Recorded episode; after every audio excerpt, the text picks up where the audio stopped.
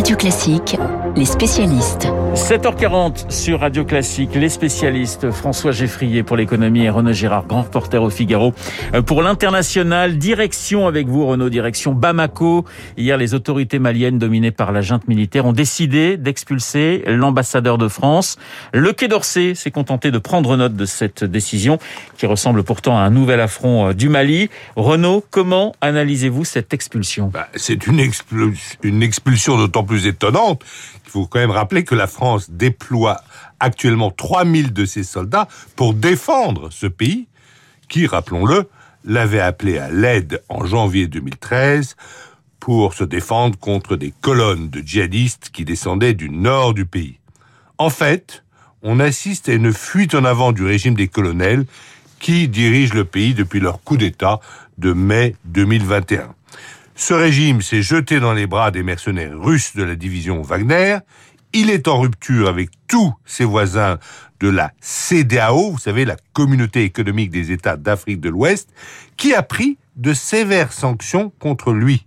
Les comptes du Mali y ont été bloqués et ses frontières ont été fermées par ses voisins africains que sont le Sénégal, la Guinée, la Côte d'Ivoire, le Burkina Faso et le Niger. Le représentant de la CDAO a été expulsé et tous les ambassadeurs de ces pays à Bamako ont été rappelés par leur capitale qui reproche évidemment euh, à la junte militaire de ne pas avoir introduit le gouvernement civil qu'elle avait promis. Alors Renaud, c'est une drôle de tactique hein, de la part des, des colonels maliens. Oui, d'autant plus qu'ils se sont également brouillés avec l'Union européenne, laquelle est le plus grand donateur du monde en Afrique, après avoir renvoyé chez eux une centaine de soldats danois qui étaient tout juste arrivés sur le sol malien. Mais évidemment, la communication des colonels maliens est concentrée contre la France, car c'est l'ancienne puissance coloniale. C'est la France, dont on critique soudain de prétendus penchants néocoloniaux, qui est responsable de tous les échecs du gouvernement, à la fois dans sa gestion du sud utile du pays que dans sa guerre au nord contre les djihadistes.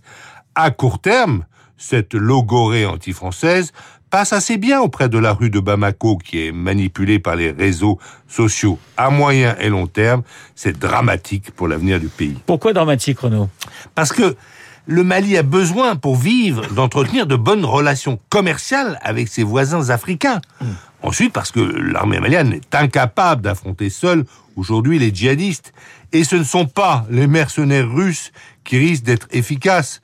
Regardez leur présence en République centrafricaine, qui se fait davantage remarquer par euh, les exactions des mercenaires contre la population civile que par la protection qu'ils euh, euh, accordent à cette population. Enfin, cette politique incohérente du régime des colonels va affaiblir la lutte globale contre le djihadisme islamiste en Afrique. Elle nous pose à nouveau une question à nous Français. En restant trop longtemps au Mali.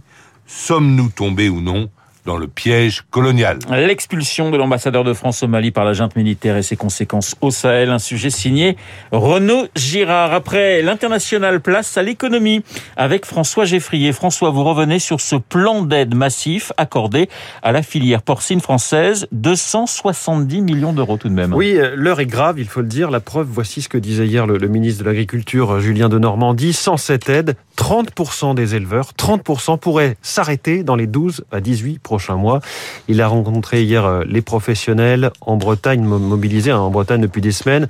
C'est la principale région productrice. Ces 270 millions d'euros vont consolider les trésoreries. Autrement dit, les éleveurs sont aujourd'hui à court d'argent pour payer leurs factures. Ne parlons même pas de se payer eux-mêmes, de se verser un salaire. Le ministre euh, dit ceci. De mémoire, c'est probablement l'une des crises les plus graves traversées par le secteur porcin depuis maintenant de nombreuses années. Alors, euh, concrètement, il va y avoir un chèque de 15 000 euros pour les exploitations concernées, puis un deuxième volet euh, plus gros, mais qui nécessite euh, de ce fait une validation de l'Union européenne d'ici avril ou mai. Tout cela donc pour la bagatelle de 270 millions d'euros, ce qui est colossal hein, à l'échelle d'une seule filière agricole, mais il fallait bien cela puisque selon l'organisation euh, Inaport, les pertes se montent bien plus que cela à 440 millions d'euros.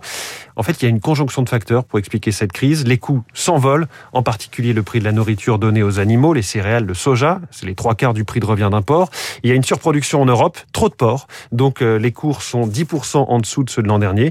Une nouvelle menace qui pointe, la peste porcine africaine. L'Allemagne et l'Italie sont touchées. L'Italie a une centaine de kilomètres de la frontière française hein, pour les premiers cas recensés. Certains de ces problèmes sont récurrents, ou plus exactement cycliques. Je me souviens avoir vu en septembre 2019, c'est pas si lointain, au de l'élevage de Rennes, une délégation officielle chinoise accueillie à l'époque pratiquement sur tapis rouge. La Chine avait chez elle la peste porcine, elle devait importer en masse du porc, les prix avaient explosé, bonne affaire pour les producteurs français. Aujourd'hui, la demande chinoise s'est brutalement effondrée, ce qui contribue à cette crise. Alors François, le contexte est très tendu, plus globalement dans une très grande partie de l'agriculture française. C'est très simple, hein. l'année 2021 a été catastrophique pour de nombreux secteurs agricoles, la crise sanitaire d'un côté, des conditions climatiques de l'autre, on se souvient par exemple du gel pour la filière viticole.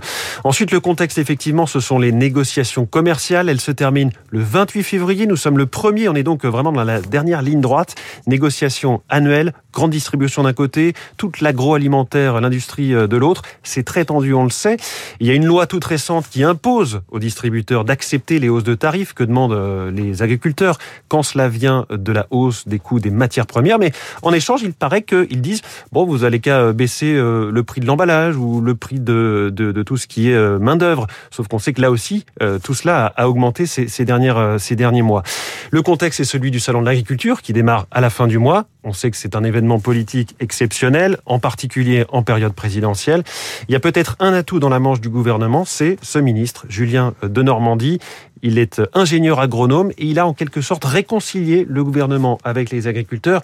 Il faut dire que c'est le troisième ministre hein, du quinquennat Macron à occuper ce portefeuille de l'agriculture. Ouais, l'agriculture, ça use, hein, c'est vrai, euh, notamment euh, du côté des ministères. Merci François, François Geffrier Renaud Girard dans les spécialistes. Dans un instant, eh bien, le journal imprévisible de Marc Bourreau, Marc qui s'intéresse au revirement, au ralliement, aux trahisons en politique, et particulièrement à ce qui se passe du côté du Rassemblement national. Alors, ce n'est pas la première fois que l'extrême droite est traversée par des querelles intestines. Rififi chez les Le Pen avec Marc Bourreau.